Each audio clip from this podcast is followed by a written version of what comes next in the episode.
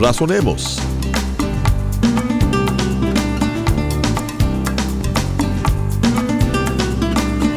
Dios nos ha dado las pautas a seguir para vivir una vida centrada y llena de propósito. En este programa estaremos examinando la Biblia, que es la palabra de Dios escrita y que nos guía a la verdad y al conocimiento mismo de Dios.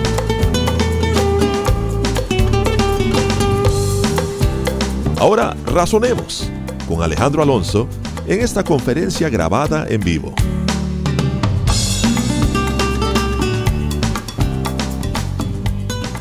Juan capítulo 9. Vimos en el capítulo anterior, al final del capítulo 8, el Señor se dirige a unos judíos, dice aquí, que habían creído en Él. Pero pareciera ser que no eran unos judíos que tenían mucha fe porque inmediatamente entran en un argumento con el Señor, cuando el Señor empieza a hablarles a ellos y empiezan a poner en duda que realmente Él haya sido el Cristo.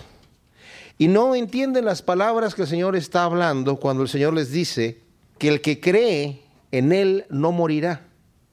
Obviamente no se estaba refiriendo a la muerte física, sino a la muerte espiritual. El Señor nos ha pasado ya de muerte a vida. Y dice, el que en Él cree no morirá eternamente, lo va a decir más adelante el Señor. ¿Y a qué se refiere? Justamente a que nuestra vida no depende de nuestra vida física del cuerpo. Nosotros, en realidad, desde que el Señor nos ha creado, somos eternos. La Biblia dice que el Señor ha puesto la eternidad en nuestra mente. Nosotros no, no podemos concebir que nuestra vida sea nada más el tiempo que estamos aquí en el planeta y nos morimos y se acabó todo. Hay gente que cree eso, pero lo creen contra su propia naturaleza porque en la mente nuestra queremos vivir para siempre y somos personas eternas. Ahora, ¿en dónde vamos a pasar la eternidad? Eso depende de cada uno de nosotros. El Señor ha pagado el precio para que todos nosotros podamos ir al reino de Dios con Él pero necesitamos recibirlo como Señor, como Salvador, necesitamos entregarle nuestra vida y someternos a lo que Él nos dice. En el capítulo 8 vimos que había personas que habían creído en Él, pero no sometieron su vida al Señor. Estaban discutiendo y argumentando con Él justamente que no querían caminar ese camino. Ellos estaban confiando en que eran descendientes de Abraham, que eran hijos de Abraham, como decían ellos. Y el Señor les demuestra, ustedes no son hijos de Abraham porque me quieren matar. Al principio dijeron que creían en Él, pero después estaban peleándose con el Señor. Y hasta le dijeron, estás endemoniado y eres samaritano. Lo empezaron a insultar porque realmente no creyeron en Él. Pero aquí vamos a ver nosotros en este capítulo 9 la historia de una persona totalmente diferente, lo contrario. Alguien que no estaba profesando nada, alguien que no estaba de alguna manera demostrando públicamente la fe, pero que tiene una verdadera conversión. Y vamos a leer lo que nos dice aquí en el capítulo 9. Dice que al pasar Jesús, obviamente ya terminó de, de hablar lo que estaba hablando ahí junto al templo, ya va caminando, vio a un hombre ciego de nacimiento y le preguntaron sus discípulos diciendo, rabí, ¿quién pecó? ¿Este o sus padres para que haya nacido ciego? Respondió Jesús, no es que pecó este ni sus padres, sino para que las obras de Dios se manifiesten en él. Me es necesario hacer las obras del que me envió, entre tanto que el día dura, la noche viene cuando nadie puede trabajar. Entre tanto que estoy en este mundo, luz soy del mundo. Dicho esto, escupió en tierra e hizo lodo con la saliva y untó con el lodo los ojos del ciego y le dijo, ve a lavarte en el estanque de Siloé, que traducido es enviado. Fue entonces y se lavó y regresó viendo. Entonces los vecinos, los que antes le habían visto que era ciego, decían, ¿no es este el que se sentaba y mendigaba? Unos decían, Él es. Otros, a Él se parece. Él decía, yo soy.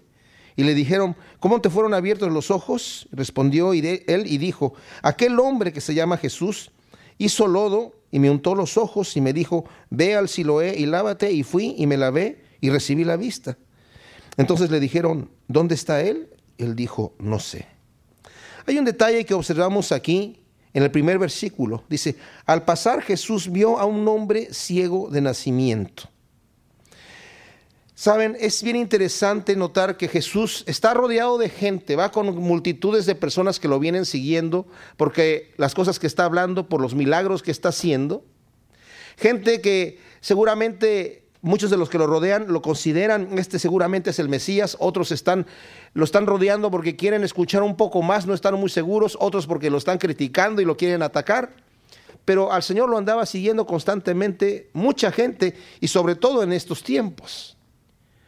Pero dentro de las multitudes que andan con él y de la cantidad de gente que había en Jerusalén por causa de las fiestas que en ese momento estaban allí, el Señor se fija en un ciego que está sentado. Él no lo puede ver al Señor, pero el Señor se fija en él. Y esto va en contraste, ¿verdad? A esos personajes, a esos políticos, a personalidades que de repente uno dice, ah, incluso pueden ser personas que están eh, trabajando en algún tipo de ministerio en la iglesia, pero que son muy populares, ¿verdad? Y que van saludando a las multitudes y uno piensa, me vio y me saludó, pero no, no me vio ni me saludó el político, ¿verdad? Aunque me haya dado la mano y todo eso, no se va a acordar de mí jamás. Y aunque me vaya saludando así a todas las multitudes, está saludando a las multitudes por su popularidad que tiene. Pero Jesucristo en este momento se fija en una persona insignificante él no anda saludando a las multitudes. Él se detiene a observar a un hombre. Y fue tan especial, me imagino yo, el hecho de que el Señor lo haya visto. No dice nada, pero lo observa y sus discípulos que venían con él observan que él se está fijando en el ciego. Y de ahí viene la pregunta. Porque si no, los discípulos tampoco le hubieran dicho nada. A lo mejor se siguen de, de largo, pero ellos observan que el Señor toma atención y ve a este hombre ciego y él tiene un plan para él. Tiene un plan para él. Sus discípulos le dicen, maestro o rabí, ¿quién pecó, este o sus padres para que haya nacido ciego? Y había una creencia en aquel entonces de que las enfermedades y todas las situaciones adversas a la vida, situaciones eh, que nos dañan, venían por el pecado de alguien. No podemos pensar aquí que ellos estuviesen pensando que este hombre pecó eh, en otra vida, ¿verdad? Porque si nació ciego tuvo que haber pecado antes de nacer.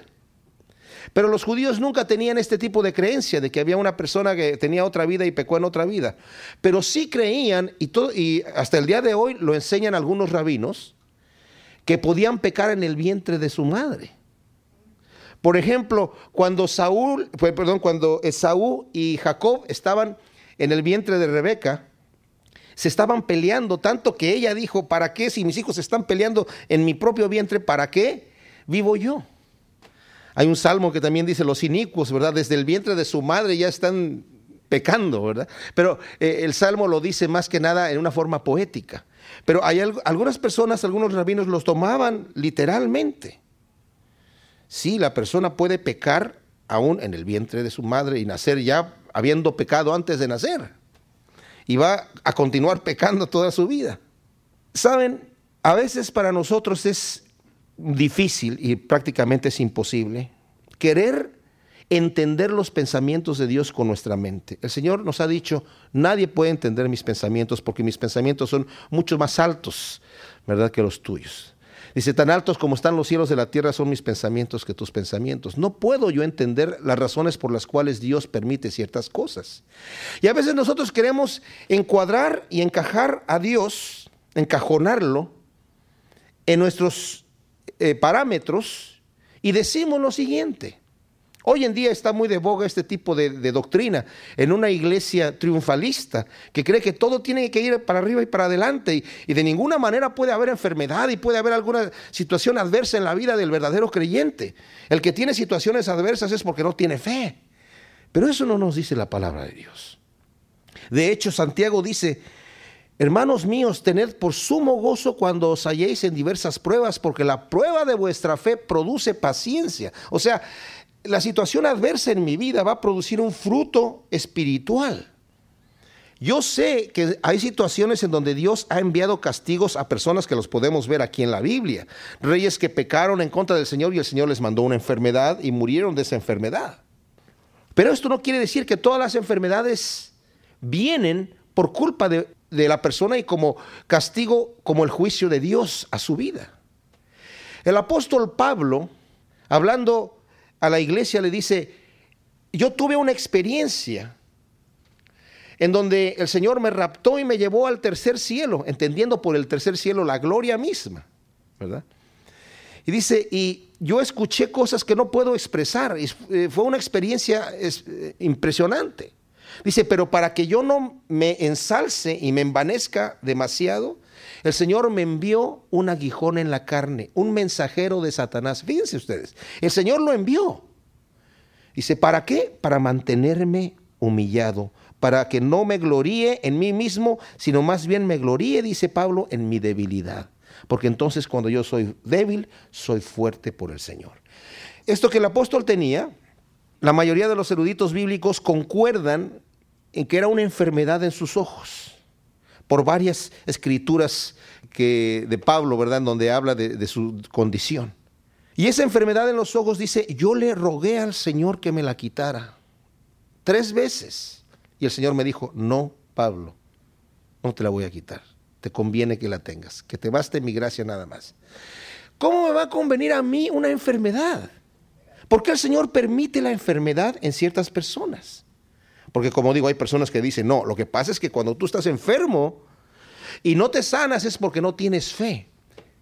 Y este tipo de mensaje, en vez de traer libertad a la persona, le trae una angustia. Porque si la persona no se sana, entonces se autocondena y dice, entonces es que no tengo fe. Y no puedo salir de esta situación porque no tengo fe. Y la gente lo ve así, mm, mira, todavía estás enfermo. Hay personas que dicen, cuando tienes necesidades económicas o te sucede una tragedia en tu vida, porque Dios te descuidó y te descuidó por pecador. Mi hermano mayor murió cuando tenía 41 años.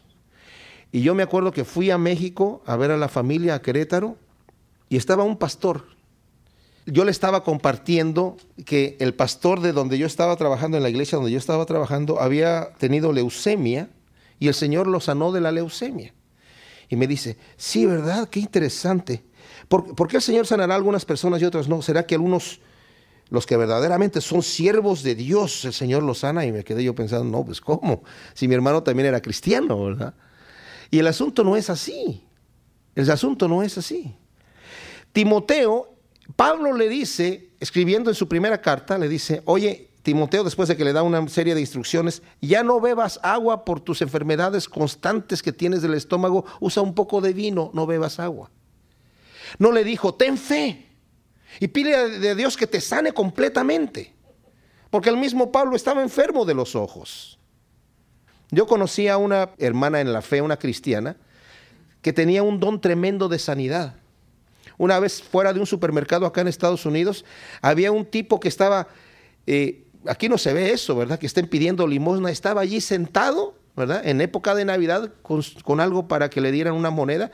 Y, esta mujer lo vio y no tenía casi músculos en, en los brazos y en las piernas, era casi el puro hueso. Y el Señor le dio de alguna manera la fe para tomarla y, tomarlo y decirle, en el nombre del Señor Jesucristo, levántate y anda. Y el tipo este dice que se levantó y vio cómo la, pierna le se empezó a llenar y empezó este hombre a gritar emocionado, glorificando a Dios. Y ella se fue, se corrió a su carro y se fue. Pero ¿saben a, dónde, a había ido al supermercado? A la farmacia a comprar una medicina para su asma porque se estaba ahogando. Y ella se fue en su auto diciendo, Señor, ¿por qué yo tengo esta enfermedad constante y tú me has dado a mí el don de orar por otras personas y sanan? Porque ella oraba por otras personas y sanaban. Y el Señor le volvió a decir lo mismo, bástate mi gracia, ¿verdad? El Señor sabe por qué permite ciertas cosas. Ahora, hay algunos que argumentan, bueno, Jesucristo sanaba a todo mundo, no había alguien que él dejara enfermo. Sí, pero Jesucristo tenía una misión para hacer este tipo de actividad. Y su misión era sanar a todo mundo para que la gente se diera cuenta que él era el Mesías, el enviado. Entonces, nosotros no podemos compararnos a nosotros mismos con el ministerio que el Señor tenía. En el libro de Job, toda la historia de Job es para enseñarnos una cosa. Satanás, según vemos allí, es bien interesante esa obra, que es una obra poética, pero no deja de ser una obra verdadera, porque varias escrituras en la palabra de Dios nos dejan ver que fue un acontecimiento verídico. Se aparece Satanás delante de Dios Y Dios empieza a presumir de Job y le dice, ¿ya viste a mi siervo Job, varón perfecto y recto, temeroso de Dios y apartado del mal? Que guarda su integridad. Claro, le dice, lo que pasa es que, pues tú lo tienes bendecido, es el hombre más rico de todo Oriente. Y lo tienes protegido, yo no me le puedo acercar, no me dejas que, que me le acerque, pues él, él claro que te va a alabar y te va a honrar, es un mercenario, le estás pagando prácticamente para que te alabe. Y el Señor le dice, mira, puedes tocar lo que es suyo, pero no lo toques a él. Y en un solo día pierde todos sus bienes, sus muchísimos bienes que tenía, los pierde en un solo día y su familia, sus hijos, estaban en una fiesta en la casa de uno de ellos y un viento fuerte pega en la casa, se les cae el techo y los mata a todos. Y Job le llega la noticia en el mismo día de todo esto, dice que se arrodilló y adoró a Dios eh, y dijo, Dios dio y Dios quitó, sea su nombre bendito. Nuevamente vemos que Satanás se vuelve a presentar delante de Dios y el Señor le dijo, ya viste a mi siervo Job, varón perfecto y recto, temeroso de Dios y apartado del mal, que a pesar de que tú me incitaste a hacerle ese gran mal, él guardó su integridad. le dijo, ah, lo que pasa es que no me dejaste tocarlo a él. Cualquier hombre daría todos sus bienes por su salud. Entonces, dice, deja que lo toque y vas a ver si no blasfema en tu misma cara tu nombre. Entonces, el Señor le permite ir con la única prohibición de no quitarle la vida. Y lo que le sucede a Job es terrible físicamente. Job se encuentra en una situación en donde él está confuso. Está por muchos días sentado, lo abandona todo mundo, su esposa, sus sirvientes, sus amigos, todo mundo se queda allí, queda irreconocible porque la piel se le ennegrece por una enfermedad que tenía. Tenía como siete o doce enfermedades, no me acuerdo cuántas tenía Job. Llegan unos amigos a visitarlo y le dicen, se quedan sentados viéndolo de la impresión, no hablan como por una semana, están nada más viéndolo. Y después de eso, Job abre la boca y dice, ¿por qué nací? Maldito el día que yo nací. Ojalá no existiera ese día jamás. ¿Por qué no yo morí en el vientre de mi madre para nacer? ¿Para qué? ¿Para esto? Dios me ha tomado como su enemigo y yo no he hecho nada malo. Yo he servido a Dios con integridad, y Dios me paga, de repente me toma como su enemigo. Sus amigos le dicen, Job, mira, lo que tienes que hacer es pedir perdón a Dios de lo que hiciste, de la maldad que hiciste, porque por eso estás así, porque hiciste un mal muy grande. Eh, pídele a Dios perdón de lo que hiciste y Dios te va a restaurar. Y Job dice, yo no he hecho nada, señores. Mira, Job, todos sabemos que el que se porta bien, Dios lo bendice y lo prospera y vive sanamente y vive largos días. Pero el que se porta mal, Dios lo castiga y lo arruina y lo enferma. ¿Ves cómo estás tú? Arrepiéntete y Dios te va a bendecir. Y Job dice que yo no he hecho nada. Y, empiezan allí las discusiones, tanto que sus amigos al final le dicen, Job, tú no solamente eres un malvado, pero eres el malvado más grande de la historia, porque después de haber sido la persona más rica de Oriente, ve cómo estás. Se murió toda tu familia, no tienes un peso, no tienes nada. Literalmente no tenía ni dónde caerse muerto. Job dice, bueno, yo sé que mi redentor vive, etcétera pero saben, uno de los detalles es que Job dice, yo pensaba como ustedes pensaban. Yo pensaba que la persona que se portaba bien y que era justa, Dios lo iba a bendecir aquí en esta tierra abundantemente con salud y con bienes. Y que la persona que se portaba mal y era un eh, inicuo y era un perverso, Dios lo castigaba, lo enfermaba y lo, lo mataba, lo deshacía, lo arruinaba pero estaba equivocado. Noten ustedes que hay personas que sirven a Dios, que son justos y que tienen necesidades y tienen problemas muy graves. Y hay personas que son unos malvados y mueren en paz, dejándoles a sus hijos herencias tremendas. El libro de Job es para mostrarnos eso. Y Job dice, ojalá que yo pudiera preguntarle a Dios, yo me sentaría y tendría una conversación con él y le diría, a ver, ¿por qué estoy así? Explícame tú, dame una explicación que yo pueda entender. ¿Y saben qué sucede? Dios se aparece en un torbellino y le dice, Job, Job, ciñe como varón tus lomos, en un idioma eh, actual sería, fájate bien los pantalones y, respóndeme como varón. ¿Tú querías hablar conmigo? Vamos a hablar. Dijo, no, ya no, no hay necesidad. No, vamos a hablar. Yo te quiero preguntar y tú me vas a responder, pero primero quiero saber si tienes la mente para entablar una conversación a este nivel conmigo. Explícame cómo es que está la Tierra suspendida en el espacio. Explícame por qué tiene las dimensiones que tiene. Explícame por qué existe la ballena, existe, por qué existen los diferentes animales, por qué hice yo a la cabra montés que tiene sus cuevas por allá en donde nadie la ve. ¿Por qué yo hice un animal así? ¿Por qué hice yo al avestruz que no tiene entendimiento, que pone sus huevos y los esconde en la arena no sabiendo que el pie lo puede destruir? ¿Por qué hice yo un animal sin entendimiento, Job? Explícame tú esas cosas. Y Job se da cuenta que no tiene la capacidad de empezar a pedirle a Dios explicación por todas las cosas. Y dice, me aborrezco, dijo Job. Yo pensé que podía tener una conversión, pero me doy cuenta que no soy nada. Y me aborrezco a mí mismo. Saben, aquí el Señor da una respuesta porque este hombre está así. ¿Quién pecó? Le dice el Señor. No pecó él ni sus padres, sino para que las obras de Dios se manifiesten en él. Imagínense ustedes, este hombre nació ciego para un momento específico en donde Dios iba a tocar su vida. No pensemos por esto necesariamente que si él se hubiese quedado ciego toda su vida, Dios no hubiera obrado en él. Pero la forma en la que obró en él fue en esta forma. Y luego dice el Señor, me es necesario hacer las obras del que me envió, entre tanto que el día dura, la noche viene cuando nadie puede trabajar. Literalmente, el, griego original dice, nos es necesario hacer las obras del que me envió. A todos nosotros, le está incluyendo a sus discípulos. Viene la noche tenemos un tiempo limitado aquí en este planeta para servir al Señor, para hacer las obras que el Señor nos ha llamado a hacer. Dicho esto, escupió en tierra e hizo lodo con la saliva y untó con el lodo a los ojos del ciego. Ahora esta era una práctica que muchos de, los, de las personas que hacían cierto tipo de curaciones utilizaban la saliva. Lo del lodo es un detalle aquí, porque en las tradiciones de los judíos no están en los mandamientos de la palabra, pero las tradiciones que ellos tenían ellos prohibían hacer lodo, prohibían hacer lodo. En día sábado no se puede hacer lodo, el sábado, este era un sábado. Y el Señor hizo lodo, no hizo mucho lodo, pero hizo lodo, ¿verdad? Hizo un poquito nada más para untarle los ojos a, este amigo y entonces se lo unta y le dice, ve y lávate al estanque de Siloé, que traducido es enviado. Fue y se lavó y regresó viendo. Dice, los vecinos que antes lo habían visto le decían, oye, eh, este es el mendigo que se sentaba a pedir y, unos decían, a él se parece, otros decían, él es, él dijo, yo soy.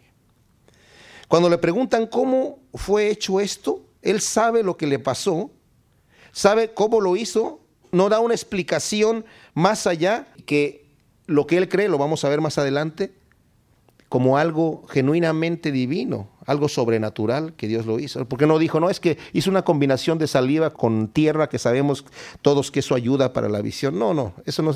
Era una situación rara que había hecho ahí y él se va a dar cuenta que es algo sobrenatural lo que le está sucediendo. Pero fíjense ustedes, en esta sección nosotros vemos un milagro de parte de Dios. Un hombre insignificante que está sentado, que nadie ve que desde, desde su nacimiento había nacido ciego. ¿Y cuál era su condición? Estaba mendigando, tal vez humilde, avergonzado, levantando la mano para que le dieran alguna moneda por ahí.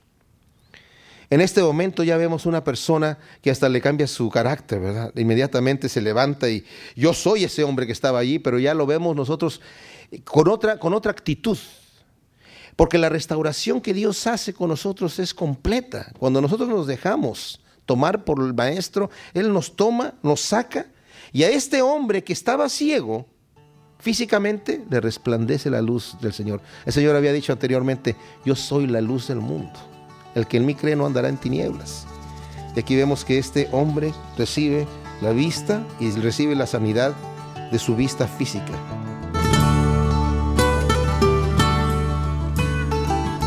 Esto fue Razonemos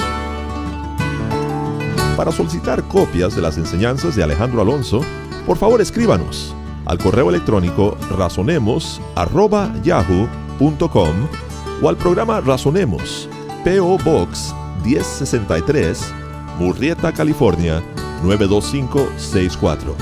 Nuevamente, la dirección es correo electrónico razonemos.yahoo.com o al programa Razonemos, PO Box 1063, Murrieta, California 92564.